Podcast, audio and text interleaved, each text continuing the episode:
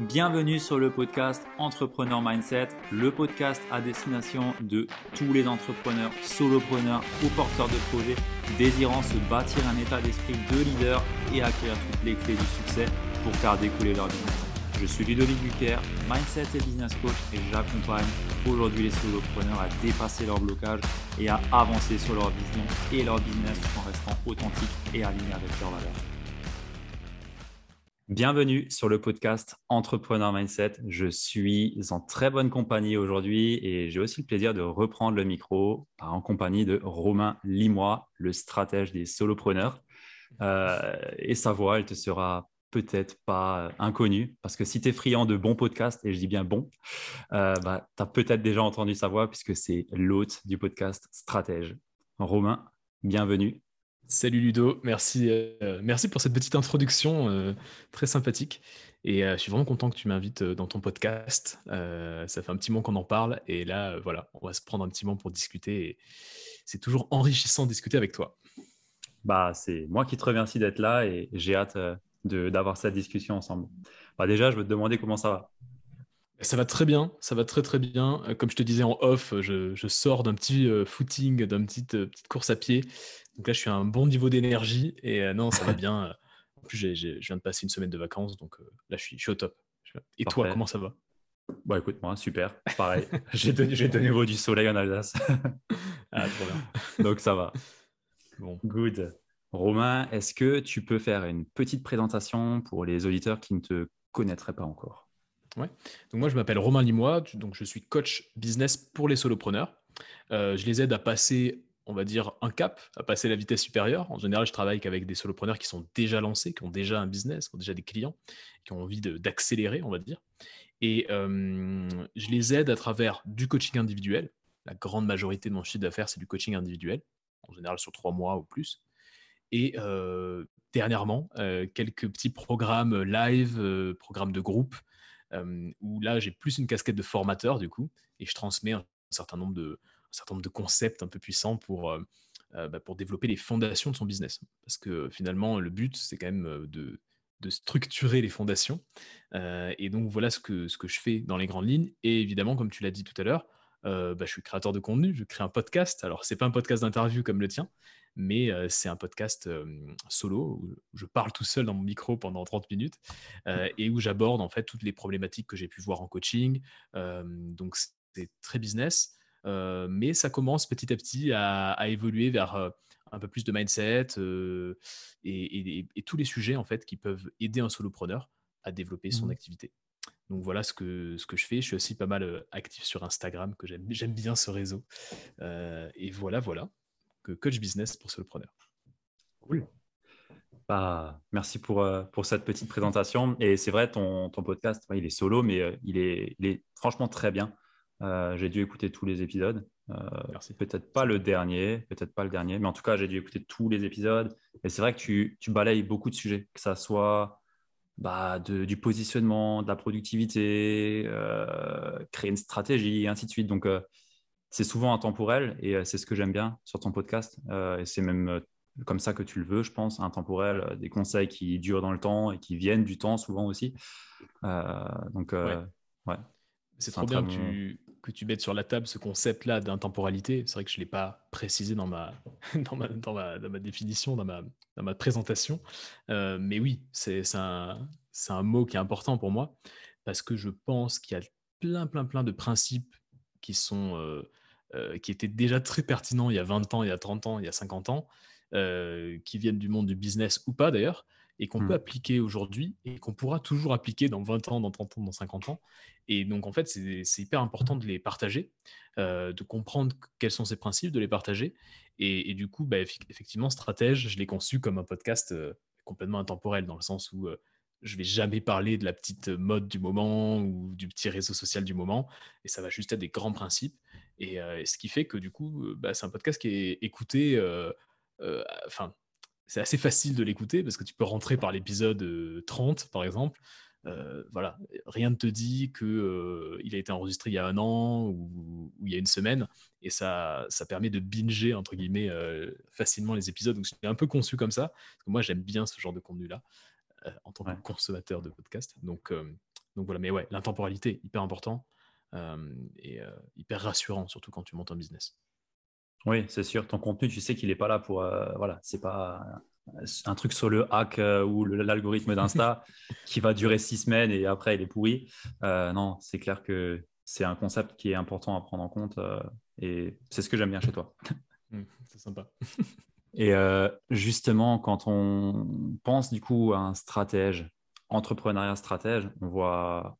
Alors moi, quand, je pense stratège, je vois un, Romain, enfin, ah, oui, un Romain, oui.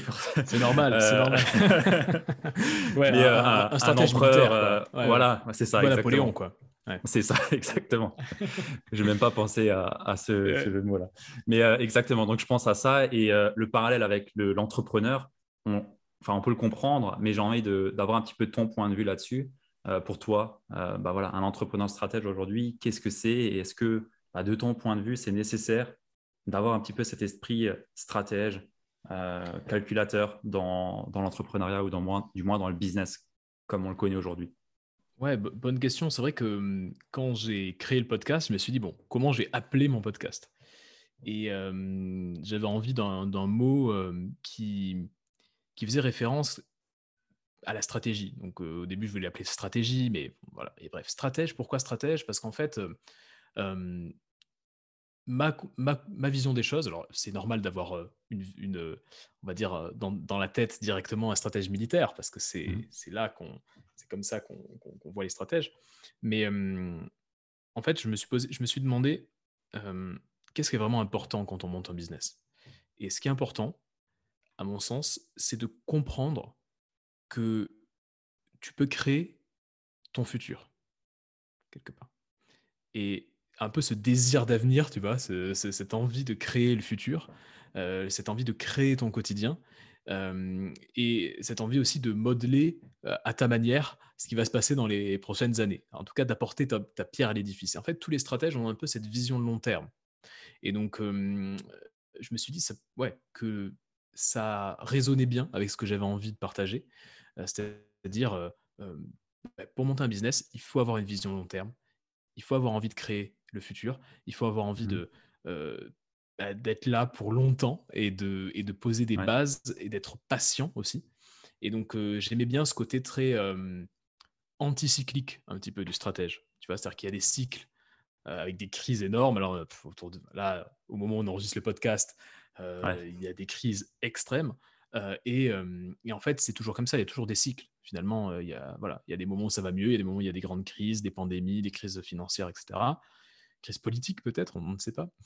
Euh, et, et du coup, le leader, le leader stratège, il est anticyclique. C'est-à-dire que lui, il arrive à, à continuer à avoir une vision euh, voilà, bien claire, bien précise, mmh et à continuer dans sa vision, continuer à, à, mettre en place ce qu'il a envie de mettre en place, quels que soient les cycles, quel que soit le, le chaos, quelle que soit l'incertitude du monde autour de lui.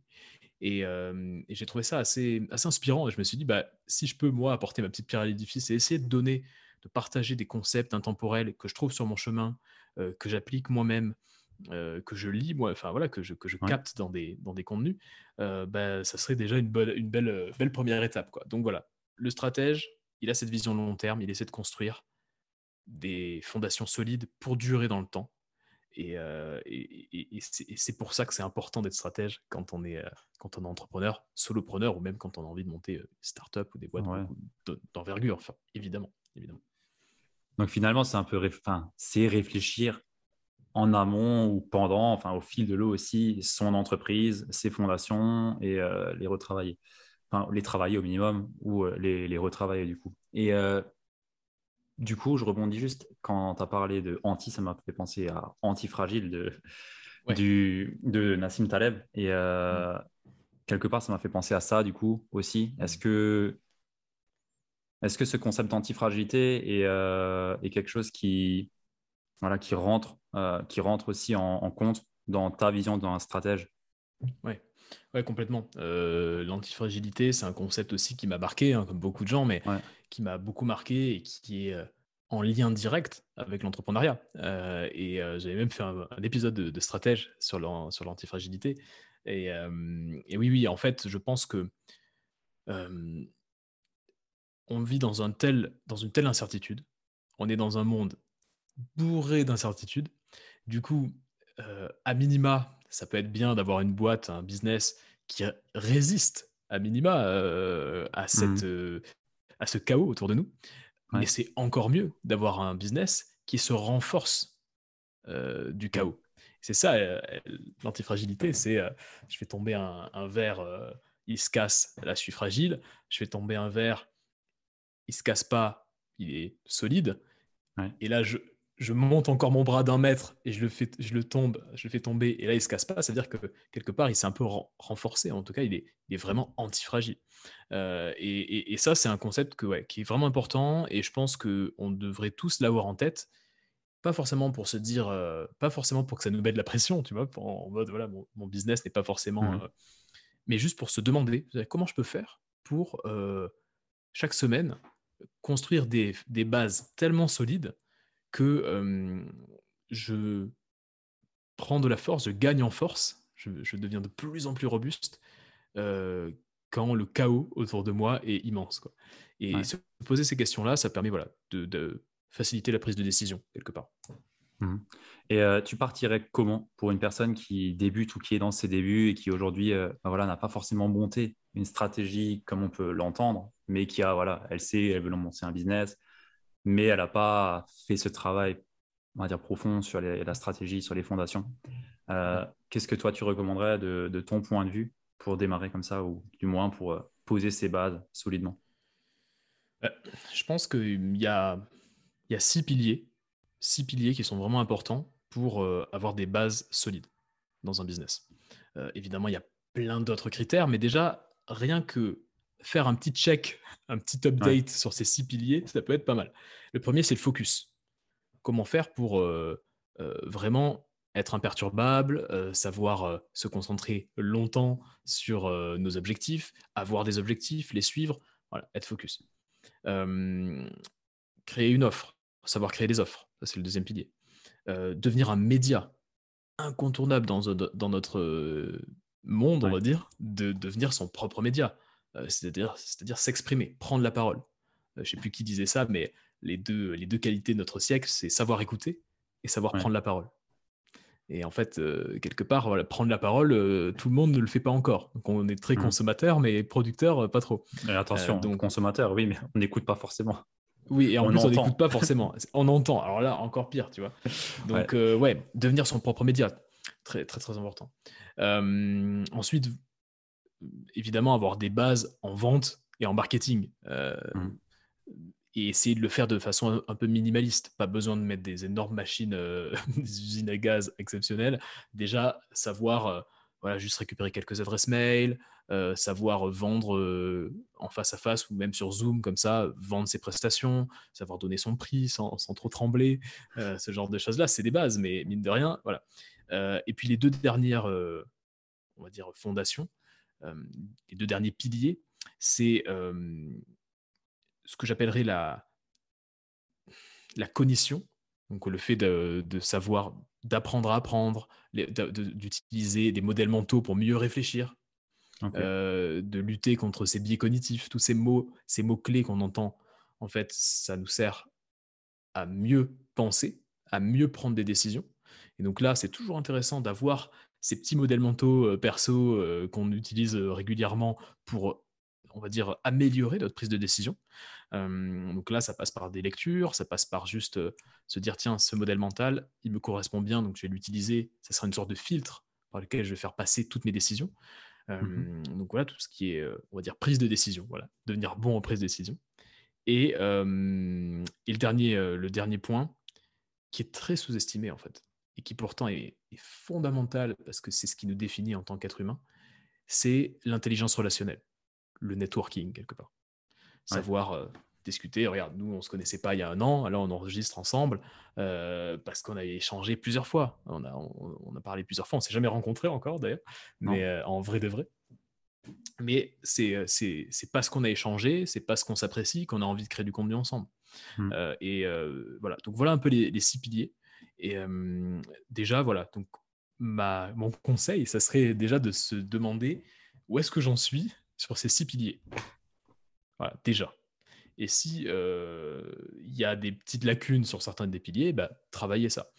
et c'est pour ça que je te parlais d'intemporalité, parce que là, je te, te donne même pas des méthodes magiques ou quoi que ce soit, mais juste un check sur ces piliers-là. Après, si tu veux acheter une formation sur la vente parce que tu sens que tu n'es pas bon en vente, ou si tu veux t'inscrire dans une communauté parce que tu as envie de développer ton networking, mmh. ok, tu vois. Mais c'est la différence entre la tactique et la stratégie. Tu vois, et donc c'est un petit peu, ouais, c'est comme ça que je, l'aborderai. Justement, ça aussi, c'est un modèle mental, mais c'est comme ça que je l'aborderai. Ok, c'est intéressant. je rebondis juste sur le dernier pilier que moi, j'avais pas négligé, mais enfin, j'avais rien fait dessus en fait, sur euh, le, networking, sur les relations. Et je m'en suis rendu compte, il y a quoi euh, bah, Quand j'ai fait mon switch, euh, mon switch d'activité, là, je m'en suis rendu compte qu'en fait, le networking, il, est, il est méga important et j'ai un peu observé ce qui a fait le succès de beaucoup d'entrepreneurs autour de nous. Et majoritairement, en fait, c'est le networking qui, enfin, pas majoritairement, mais voilà, ça a fortement aidé à créer des, des, opportunités, que ce soit dans le business physique ou même en externe, enfin, euh, en, ligne ou dans le physique. Euh, mais clairement, euh, moi, je sous-estimais la puissance du, réseau, la puissance du networking, et ça ouvre tellement de portes, tellement de possibilités que c'est vraiment pas à négliger et qu'il faut vraiment pas rester dans son coin. Quoi. Et faut, enfin, tout dépend aussi pourquoi on vient faire du business. Si tu viens pour durer et que tu t'intéresses réellement aux personnes, tu auras beaucoup plus de facilité et tu seras beaucoup plus enclin à créer des relations comme on peut le faire ensemble et ainsi de suite. Euh, mais on en parlera après. Mais si tu es un affairiste et que voilà, tu veux développer ton truc euh, et, partir derrière, il n'y a pas forcément de nécessité ou de même de besoin ou d'envie. Et ça, ça sonne faux dans tous les cas dans, ces cas-là. Mais euh, ouais, moi, c'était un, point que j'avais pas développé en tout cas. Et je m'en suis rendu compte cette année du coup que bah, en fait, c'est vraiment puissant et ça fait la force de, de ce qu'on fait en fait je, je trouve. Mmh, complètement. Je te rejoins à 1000%. C'est euh, le networking, ou en tout cas euh, développer son intelligence relationnelle, c'est, c'est peut-être l'activité la plus long-termiste qui, qui, soit, en fait. Parce que euh, euh tu peux pas, en un clin d'œil, en un claquement de doigts, développer des liens de confiance suffisamment forts pour que ton réseau sache ce que tu fais et, et, que toi, tu saches ce, quel est, quelles sont les activités des membres de ton réseau, qu'il y ait une confiance mutuelle et qu'il y ait de la valeur co-créée quelque part. C'est quasiment impossible sans euh, le facteur temps. Et donc, du coup, c'est très long-termiste. Et c'est pour ça qu'il y a très peu de gros networkers autour de nous, de gros, ce qu'on pourrait appeler des super connecteurs un peu, des gens mmh. qui, sont, euh, qui ont des très, très, très gros réseaux.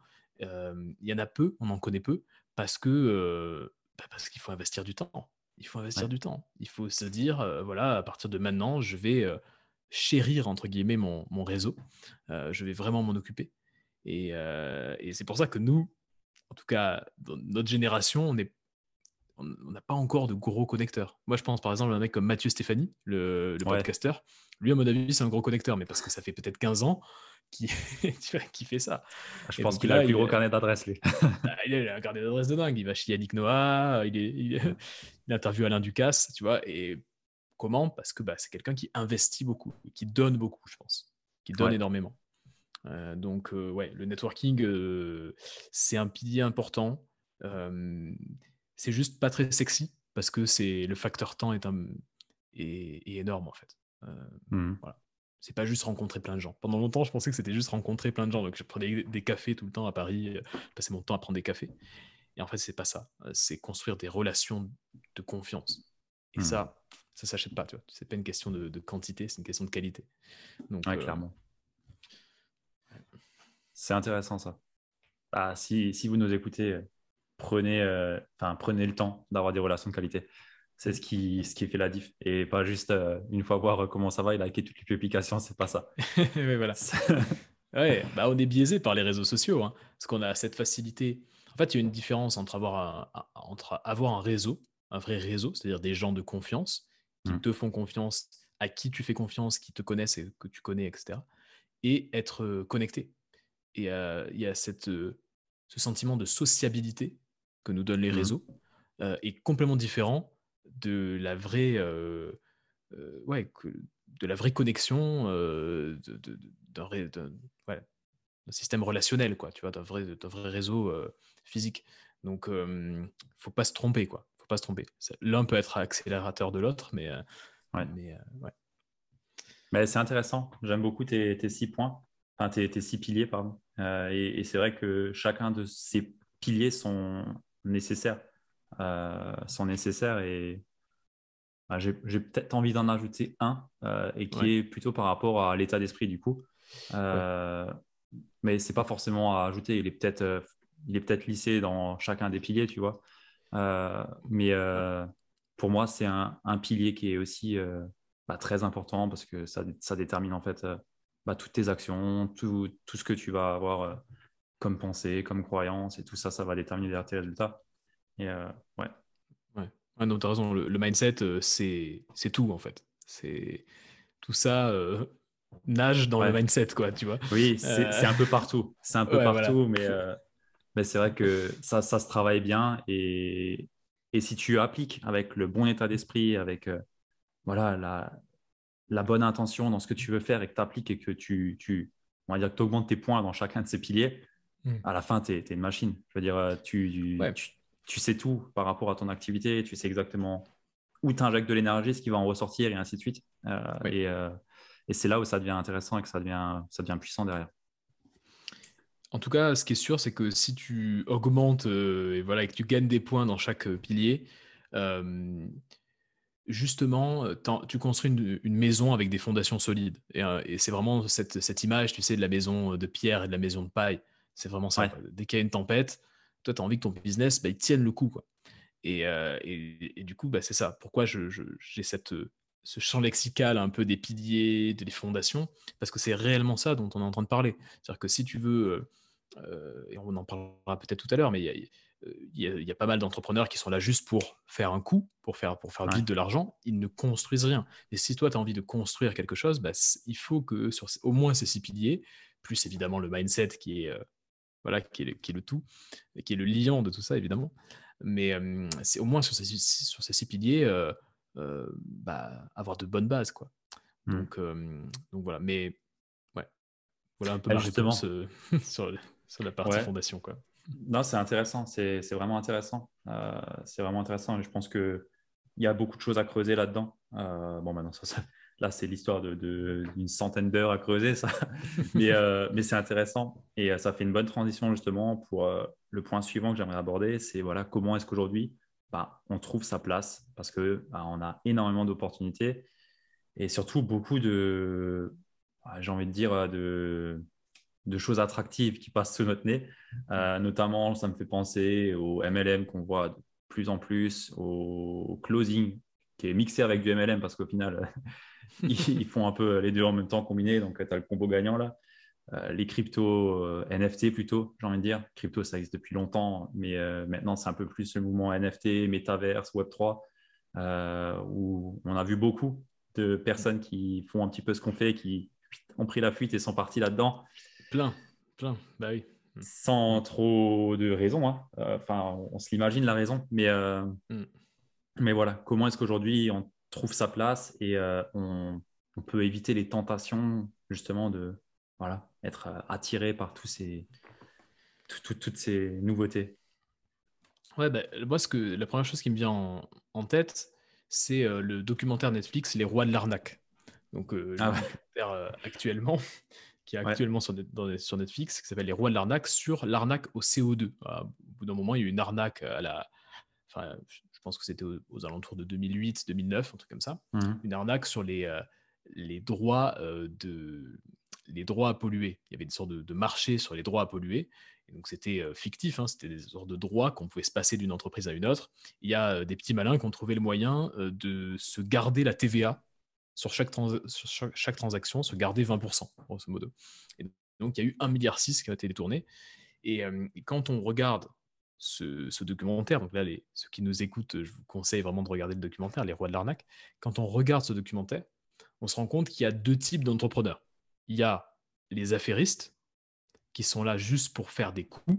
Et si c'est pas euh, l'arnaque carbone, euh, l'arnaque à la TVA, bah, ça peut être autre chose, ça peut être vendre des, téléphones portables et ne pas. bref, il y, a toujours, il y a toujours des gens, il y, en a toujours eu et ça sera toujours le cas, il y aura toujours des entrepreneurs qui seront là pour faire le coup et, et, qui flaireront, qui ont cette, ce, génie, entre guillemets, ce talent quelque part, de flairer les failles et de, de s'engouffrer dans les failles pour faire beaucoup d'argent très très rapidement et disparaître. Grosso modo, c'est un peu l'idée.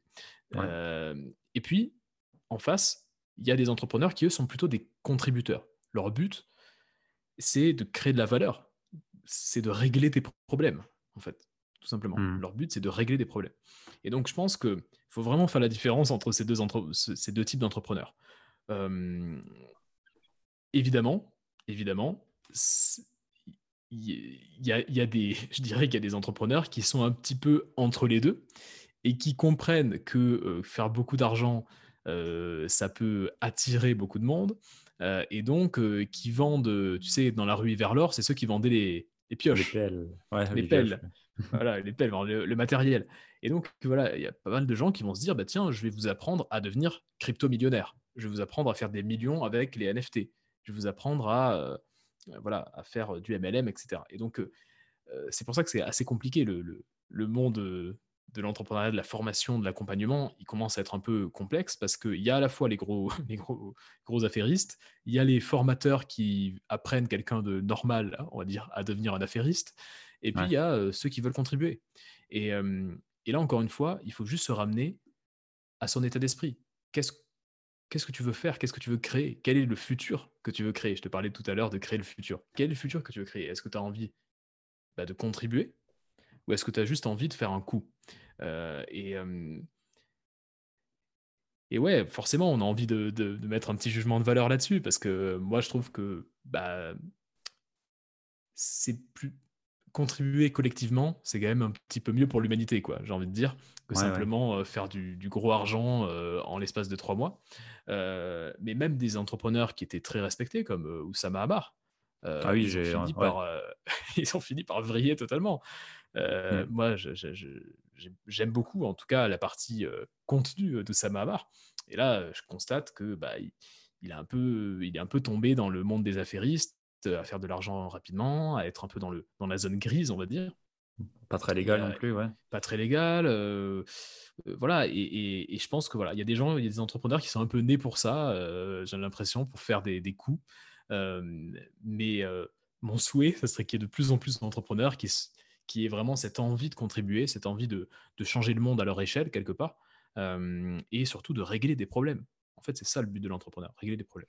Donc voilà, je pense qu'il ouais. il y en a beaucoup qui partent du mauvais pied aussi, c'est-à-dire qui partent euh, dans la misère hein, d'un point de vue financier ou autre, et qui voient du mmh. coup une opportunité.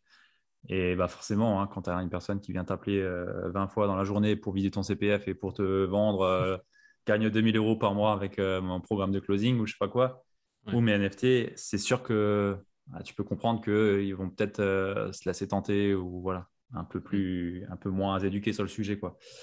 Et c'est ce qui fait que tu as tellement de personnes aussi qui, bah, qui, qui, peuvent passer pour affairistes. Et là, c'est à petite échelle. Mais après, il y a des gros qu'on pensait qui étaient là euh, pour durer et qui voilà, étaient dans, la, dans une bonne intention. Et puis au final, tu te rends compte que non, mm. euh, pas forcément. Et que du coup, ils ont, ils ont viré.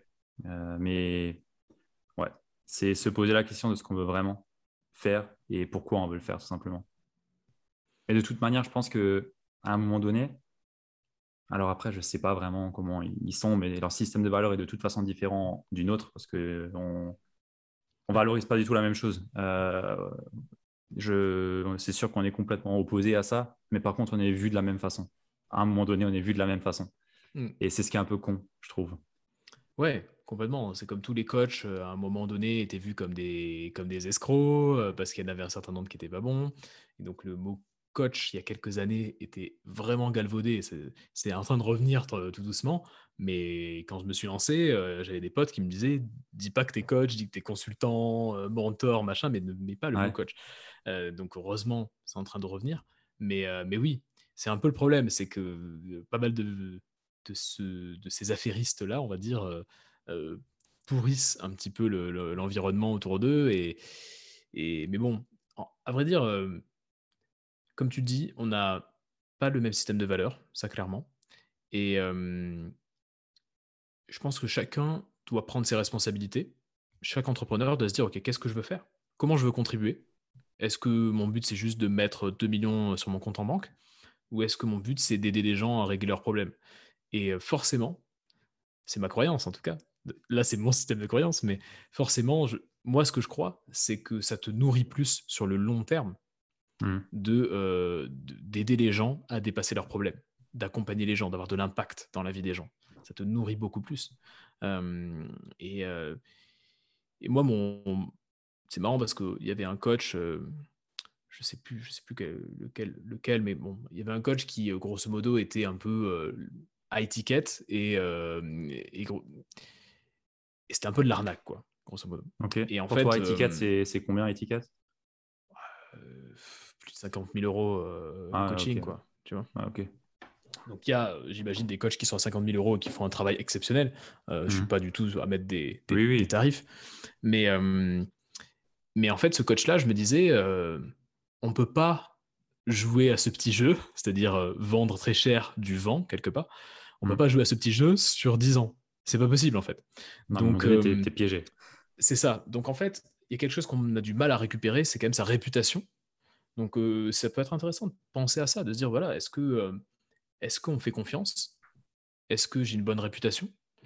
Et la réputation, ça se bâtit sur le long terme, comme le networking, on en parlait tout à l'heure, mais c'est pas, ça se bâtit sur le long terme. Et mmh, ce que disait Naval Ravikant, tu sais, le, euh, le business angel Naval Ravikant, qui est très, qui est une sorte de philosophe un peu euh, de l'entrepreneuriat. Euh, son Twitter excellent. son Twitter est magnifique. Raval, il disait un truc du genre devient la personne à qui on a envie de proposer des opportunités en fait. Mmh. Et, moi, ça a beaucoup résonné chez moi parce que je me suis dit, mais oui, mais c'est ça. En fait, tu deviens la personne à qui on a envie de proposer des bons plans. Et pour ça, il ne faut pas que tu sois l'arnaqueur qui vend 50 000 euros du vent. Quoi. Et donc, du coup, je trouve que c'est vraiment très court-termiste. Et, et, donc, ouais, un entrepreneur a tout à gagner à avoir une vision long terme, à construire sa réputation, à devenir la personne à qui on a envie de proposer des bons plans, tout simplement c'est ma vision en tout cas. Après, moi, je pense aussi, enfin, de mon point de vue aussi, ce qu'on on attire à soi qui on est déjà. Donc, euh, enfin, de mon point de vue, enfin, de ce que moi je perçois, mes clients que j'ai, c'est pas le type affairiste qui vient chez moi. Parce que déjà, j'en veux pas, parce que je, enfin, moi, je veux pas, me, ça va pas me plaire. Hmm. Ça va pas me plaire, euh, je saurais même pas ce que ça va donner comme résultat, et après, j'ai pas envie d'avoir une réputation de merde. Euh, donc, déjà, enfin, je pense que toi, tu n'en as pas non plus qui, vient chez... qui viennent chez toi. Non, non. Hmm. Donc euh, là-dessus, nous, on est assez épargnés, mais visiblement, ils se regroupent tous au même endroit. oui, voilà. plus ou moins chez les, mêmes personnes. Donc, euh, donc là-dessus, euh, si, si tu as une vision long terme et que tu as des, des, des, valeurs saines pour une, un business, on va dire, périn et qui va veut contribuer au final. Parce que hmm. enfin moi, personnellement, c'est ce que je voulais à la base, contribuer. À la base, j'avais un blog euh, pendant un an et demi, je l'ai alimenté, j'ai écrit 55 articles pour rien, tu vois. Hmm, je m'en foutais. Hmm. Mais euh, voilà, à un moment donné, je me suis juste dit, ok, je peux peut-être faire quelque chose d'autre aussi et mieux apporter, plus apporter de valeur, quoi. Et euh, sous un autre format parce que je voulais voir autre chose, quoi. Mais. Je pense que chez toi, c'est pareil. Le premier facteur de motivation que tu as pu avoir, bah, c'était pas de devenir millionnaire avec, avec ton business, je pense. Et tu vois, on en parlait évidemment. Alors, ouais, évidemment, c'était pas du tout, euh, c'était pas du tout mon premier facteur de motivation. Euh, forcément, quand quelqu'un te, te dit euh, ah j'ai écouté ton podcast et j'ai adoré, ça m'a fait ce déclic-là et ça m'a permis d'avancer sur ce point, bah, c'est incroyable quoi. Et, mmh. et, là, on sent que bah, notre contribution a aidé quelqu'un, au moins une personne. Euh, et, je pense que ça, ça nourrit beaucoup plus son âme, entre guillemets, que, que juste faire de l'argent en essayant de jouer de la flûte. Tu vois. Mais, mais on en parlait tout à l'heure en off, mais je pense que tout ça est aussi lié à notre faible éducation autour de l'argent. Mmh. et, et, on pense en fait que la réussite entrepreneuriale, c'est une question de montant. Alors qu'en fait, c'est une question d'impact, de contribution, de conversation euh, ouais, surtout pour nous. avec les gens, surtout pour nous. Et, c'est aussi euh, ce genre de vision-là qu'achètent beaucoup de personnes. C'est-à-dire qu'ils se disent, bah, si je veux être un entrepreneur qui a réussi, bah, dans ce cas-là, il faut que je fasse plus de X euh, centaines de milliers d'euros, millions d'euros de chiffre d'affaires. Et, et, donc, à ce moment-là, je deviendrai un bon entrepreneur. Donc, tous les moyens sont bons pour cocher cette case de je suis un entrepreneur qui génère de l'argent, etc.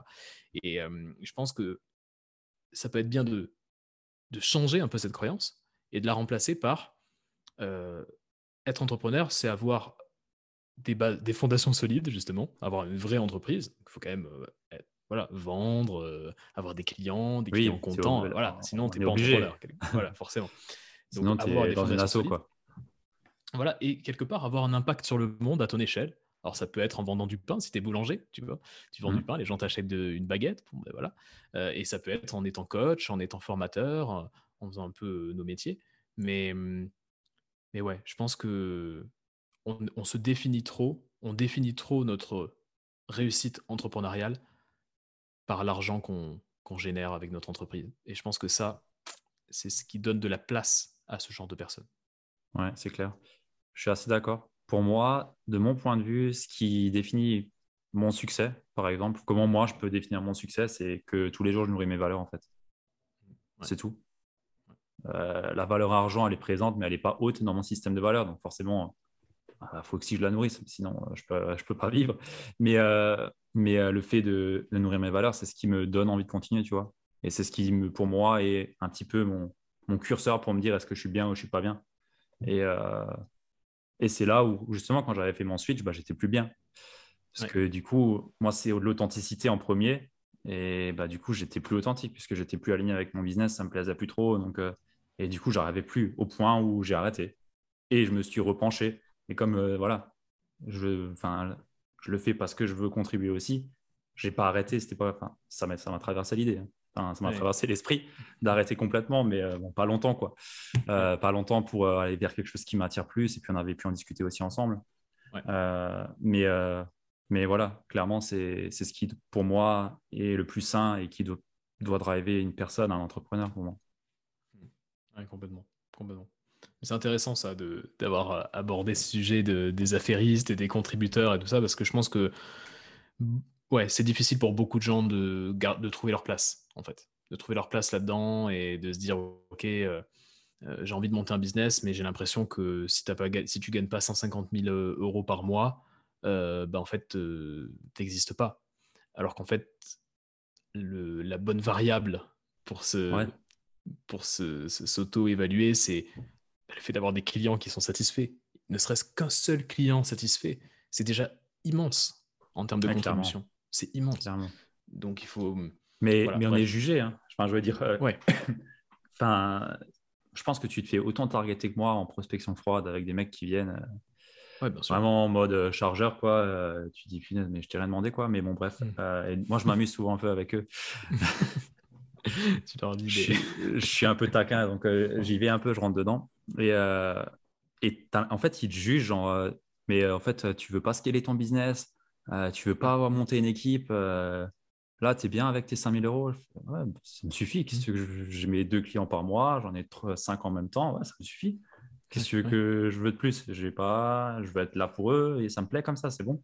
Hmm et ils te jugent vraiment. Enfin, j'en ai quelques-uns qui m'ont jugé en me disant Ouais, ben, c'est pas bien, il faut scaler, il faut monter son business plus haut, il faut viser plus grand. Ouais, ok, mais ça, c'est ton point de vue. Mon point de vue, c'est que là, je suis bien comme je suis.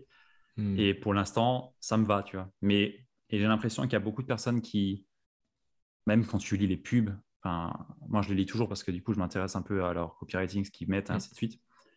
Mais euh, tu sens qu'il y a une certaine pression, surtout sur les 10K. Euh, alors, pourquoi le 10K je sais pas. C'est un, un, signe rond. Ça fait. Ouais, je sais pas. Ouais, parce que dans le monde salarié, très peu de gens euh, gagnent 10K par mois. Ouais. Et donc, la base de notre inconscient collectif, on va dire, c'est gagner 10K. même un médecin généraliste ne gagne pas 10K. Oui, c'est vrai. même à, la rigueur, il n'y a que dans les métiers de la finance ou dans, dans les métiers de très haut niveau managérial. Et donc, du mmh. coup, ça, pour le commun des mortels, 10K par mois, c'est au-delà de ce qui se fait dans la société. C'est pour ça que ça, j'ai l'impression que c'est pour ça que ça, ça parle en fait. Mais ouais, mais je suis d'accord avec toi. On se fait. Mais tu as l'impression qu'il y a une certaine pression. Ouais, ouais. Et du coup, forcément, ça influence bah, l'état d'esprit, le, jugement des autres par rapport à eux-mêmes. Et c'est négatif tout ça. C'est négatif. Et je pense que ça joue beaucoup. ça joue beaucoup et c'est peut-être ce qui fait aussi que beaucoup de personnes se disent qu'elles ne sont pas bonnes et ainsi de suite et du coup passent peut-être même pas à l'acte, tu vois, à l'action, quoi. Ouais. Mais c'est intéressant. Je pense que ça va se calmer. Ouais, on disait qu'on parlait de cycle. De cycle. Euh, là aussi, c'est un cycle. Hein. Là, je pense qu'on est au top de euh, si tu fais pas 100 000 euros par mois, tu n'as rien compris. Et puis, au bout d'un moment, on va avoir des, des communautés, des approches qu'on peut avoir, nous d'ailleurs, toi et moi, hein. des mmh approches plus, plus slow, plus, minimalistes euh, du business, qui, vont, voilà, qui vont trouver, on va dire, un écho beaucoup plus large et on est en train de le voir un peu aux États-Unis, ça commence un peu, les, les Company of One là, de, Paul Jarvis. c'est un, livre sur justement le fait de dire j'ai pas envie de scaler et j'ai envie de rester tout seul. Company of One s'appelle. très bon bouquin. Il y a des gens qui parlent de slow productivity, ce genre de choses-là, parce qu'en fait, bah ouais, forcément, ça commence à, ça commence un peu à tendre les gens, quoi. Et, euh, le fait de donner, par exemple, son, chiffre d'affaires euh, pour, euh, bah, pour faire du marketing, ça, peut être un peu à double tranchant, quoi. De dire, voilà, j'ai fait 400 000 euros l'année dernière, bon, mmh. bah, du coup, suis-moi, je vais t'apprendre comment faire. T'attires pas forcément, tu vois, donc ça peut, voilà. Bref. Pour moi, le, meilleur, la, ouais, la meilleure pub que tu peux faire, c'est tes clients. Et... C'est ça. Un témoignage client un témoignage Moi, ça m'impressionne pas. Quelqu'un qui me balance son chiffre d'affaires, ça m'impressionne pas. Je veux dire, déjà, tu as fait quoi? Il y a combien de pubs derrière? Il y a combien de personnes qui sont commissionnées? Euh, Combien de clients sont satisfaits? Enfin, tu vois, c'est les, les, mauvaises métriques qu'on vient te balancer en, pleine face. Tellement. Ouais, Mais euh, ouais, c'est intéressant. C'est intéressant. Romain, j'ai une question. Euh, souvent, dans l'entrepreneuriat, il y a une, euh, un, élément déclencheur, une frustration qui a poussé la personne à, aller vers, euh, vers l'entrepreneuriat. Et bah, je voulais savoir un petit peu de ton côté, est-ce qu'il y a eu quelque chose qui t'a amené à te lancer comme ça? Ouais, alors bonne question, parce qu'en fait, euh, c'est forcément une somme de critères, une somme de, d'événements quelque part. je dirais, le premier événement, c'est en fait, j'ai commencé dans le monde professionnel. J'étais salarié chez Tesla. Et je travaillais chez Tesla à Amsterdam. Et donc, tout se passait bien à Amsterdam. Finalement, je rentre à Paris pour rejoindre ma copine 80 Job à Paris. Et donc, je rentre à Paris toujours chez Tesla. Et là, je me retrouve dans un, quelque part dans, une sorte de petite succursale de Tesla, euh, dirigée par un mec qui était euh, une sorte de tyran. Euh, et, je me dis, je suis chez Tesla, je suis dans la boîte d'Elon Musk. Bon, là, on est en 2015, hein, mais je suis dans la boîte d'Elon Musk qui, qui, était, qui s'apprêtait à devenir l'Elon Musk qu'on connaît aujourd'hui, qui est une sorte de, mmh dieu vivant. et en gros, sur le papier, c'était magnifique. Je conduisais des Tesla, etc. Mais en termes de, rapport à mon supérieur et de, ma place justement dans l'équipe euh, et dans, cette organisation, bah, je ne m'épanouissais pas du tout. Donc en fait, à ce moment-là, je me suis dit, bon, euh, à un moment donné, il faudra peut-être que j'envisage bah, de, quitter le système salarié. Finalement, j'ai passé quand même, j'ai quand même posé ma dème hein, chez Tesla. Euh, j'ai posé ma dème et ensuite je suis parti pendant deux ans et demi dans une startup. Donc j'avais un peu un pied dans le, le monde des indépendants et des solopreneurs parce que c'était une, plateforme de mise en relation. Ça s'appelait Crème de la Crème. Et en fait, euh, c'est comme Malte. Malte, euh, ah aujourd'hui, c'est la plateforme. C'était une sorte de concurrent de Malte. En tout cas, elle était dans le marché de Malte. Je crois que ça existe toujours, mais euh, ça n'a pas eu la réussite, la réussite de Malte finalement.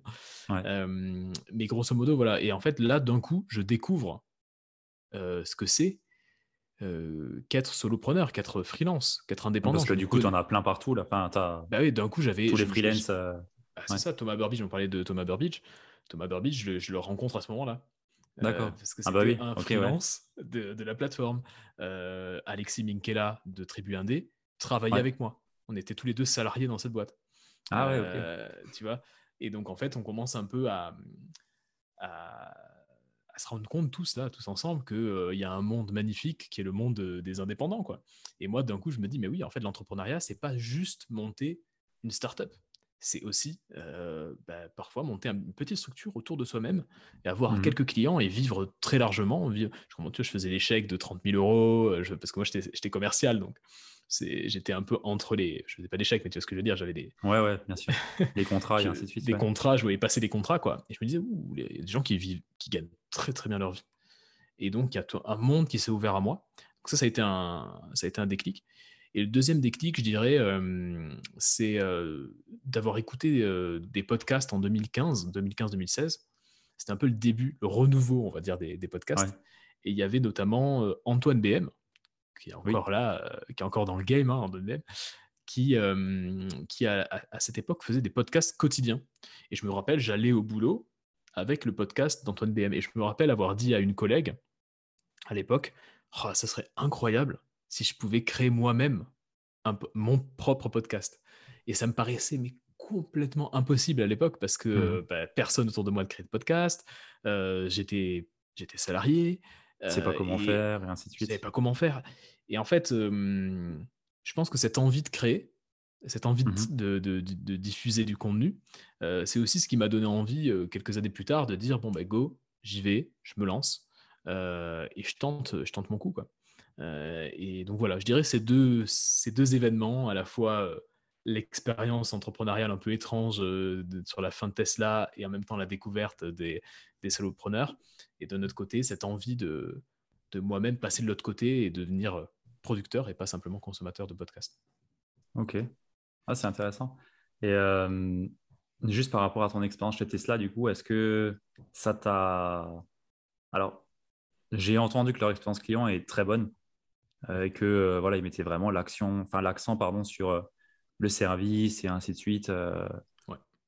Du coup, ça, tu, tu, le confirmes et ça peut-être. Est-ce que ça t'a aidé aujourd'hui dans la façon dont tu vois le business ouais. Hyper bonne question. Un petit peu ce, première fois qu'on pose question. ouais, c'est trop trop bien parce que j'y réfléchissais récemment. Et en fait, ah. non, j'y réfléchissais parce que je suis allé manger dans un restaurant étoilé récemment et j'ai mmh discuté avec le directeur de, du restaurant euh, et, donc, on parlait des serveurs. Il avait du mal à recruter des serveurs. En ce moment, c'est très compliqué de recruter des ah serveurs. Tout le monde mmh. veut aller au top, tu vois, et être un peu en mode serveur, ça, ça, ça plaît plus trop. Et donc, c'était un gros, gros problème. Et, et donc, euh, on, a on a discuté, si tu veux, de la, de la qualité de service en France, qui est un peu en train de baisser, en fait. Euh, ah qui est moins bonne que ce, ce que c'était, surtout pour les étrangers. Un Américain qui vient en France, il se fait très, très mal recevoir. Euh, et c'est dommage. Et en fait, je me disais, c'est marrant parce que moi, j'ai toujours eu cet attrait, si tu veux, euh, pour euh, le service client et pour le fait de, de, faire vivre une expérience client de qualité. Parce que malgré moi, j'ai été formé à ça chez Tesla. Et que chez mmh Tesla, on, parlait avec des gens qui avaient quelqu'un qui me dit depuis mes 40 ans, j'achète une Aston Martin par, par an, ce genre de personnes-là. Et donc forcément, bah, c'était des gens qui avaient, on va dire, une, des standards. Certaines habitudes, exactement. Certaines habitudes de, on va dire, de service. Et donc, tu étais obligé de, d'être à ce niveau-là, de bien connaître la voiture, de bien, de bien t'exprimer, de parler aux enfants quand il y avait des enfants, euh, d'être, voilà, d'être à un gros niveau de, service. Et donc, oui, je confirme qu'il y a un très, très bon niveau de service chez Tesla.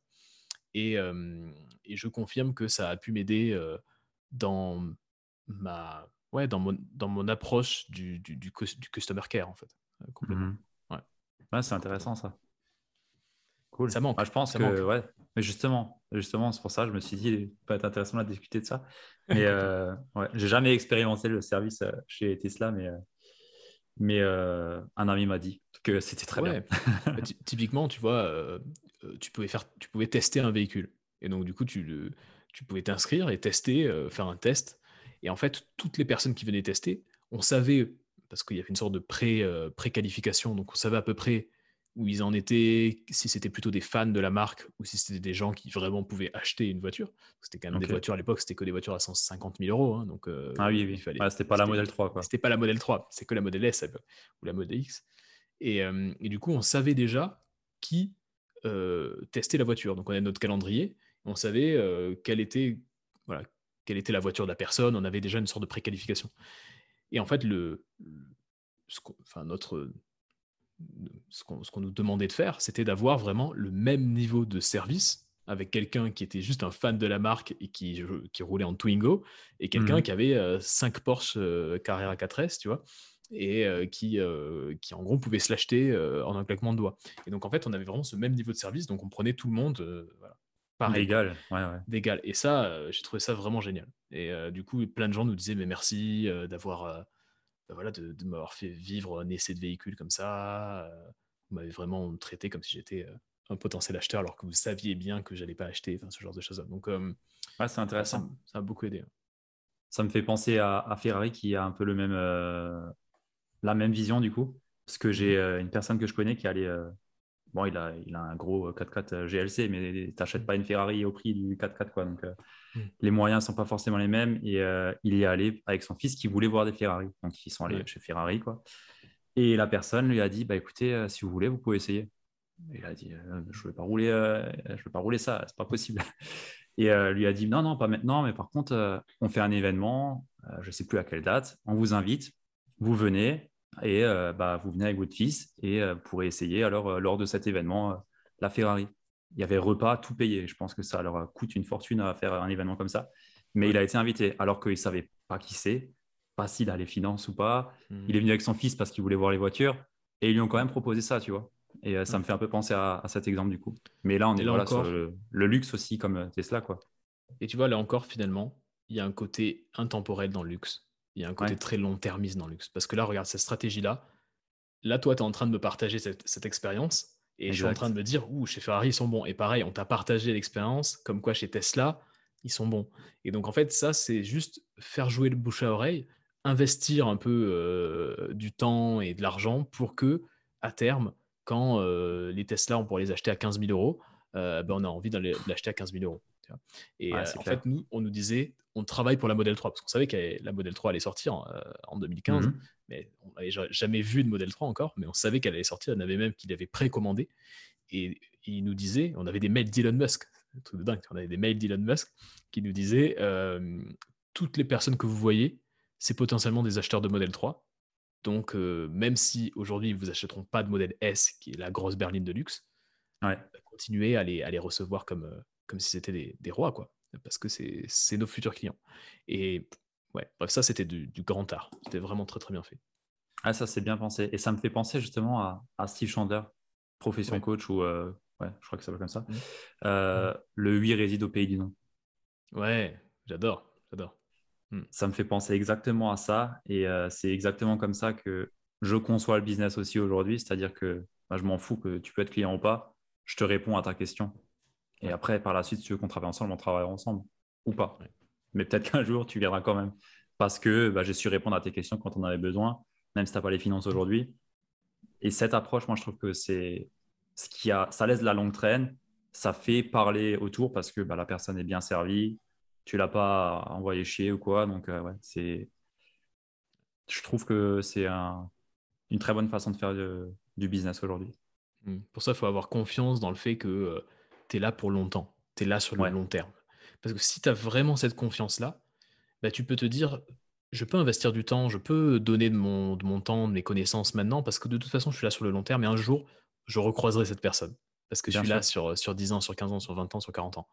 Et quand tu as vraiment cette conviction, tu es là pour longtemps, et que toutes les relations que tu bâtis, euh, bah, tu pourras les, les, nourrir au fil du temps et continuer à les garder au fil du temps, euh, ça donne une force incroyable. En fait. Être long-termiste, être patient, ce, que, je dis parfois, c'est que la patience, c'est une compétence.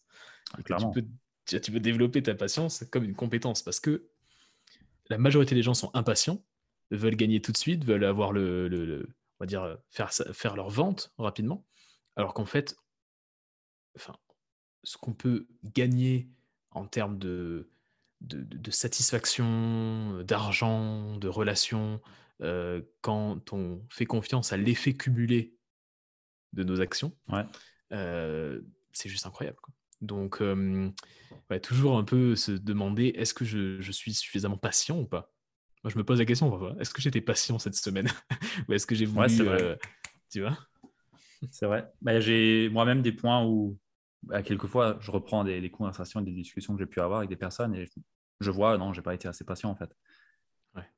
Et euh, bah, ça se travaille après, je veux dire. Oui, bien sûr.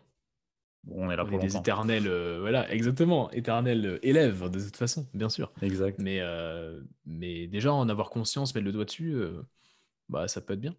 Ça peut être bien. Mmh. Clairement. Romain, on arrive sur la la fin. Là, on est déjà presque à une heure de, podcast. C'est super intéressant. Et j'aimerais te demander où est-ce qu'on te retrouve?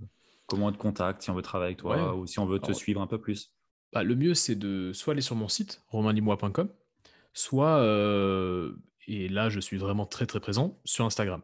Donc sur Instagram, vous venez me parler, vous me rajoutez sur Instagram et, euh, et, on, et on, discute. Moi, je suis vachement ouvert aux conversations, aux discussions. Je trouve que c'est c'est ça l'essence même euh, d'une relation euh, business ou d'une relation d'ailleurs pas business, c'est d'échanger quoi.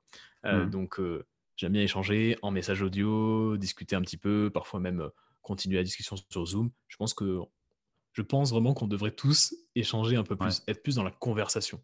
On est, on se croise un peu comme à la gare, tu sais, un peu comme sur un quai de gare. Tout le monde se croise. Ah salut, tiens, ça va. Et puis alors qu'en fait, ce qui peut ressortir d'une conversation, ça peut être génial quoi ça peut être vraiment du, une pépite. Donc, euh, voilà. Venez discuter avec moi, je serai ravi. ça marche. Je mettrai tous les liens dans tous les cas dans la, dans la show note et la description du, du podcast. Ouais, yes. J'ai une dernière question que j'aime bien poser pour euh, faire perdurer le fil euh, des, des, interviews que, que j'ai. Et bah, cette question, c'est qui est-ce que tu aimerais bien voir passer sur ce podcast après toi?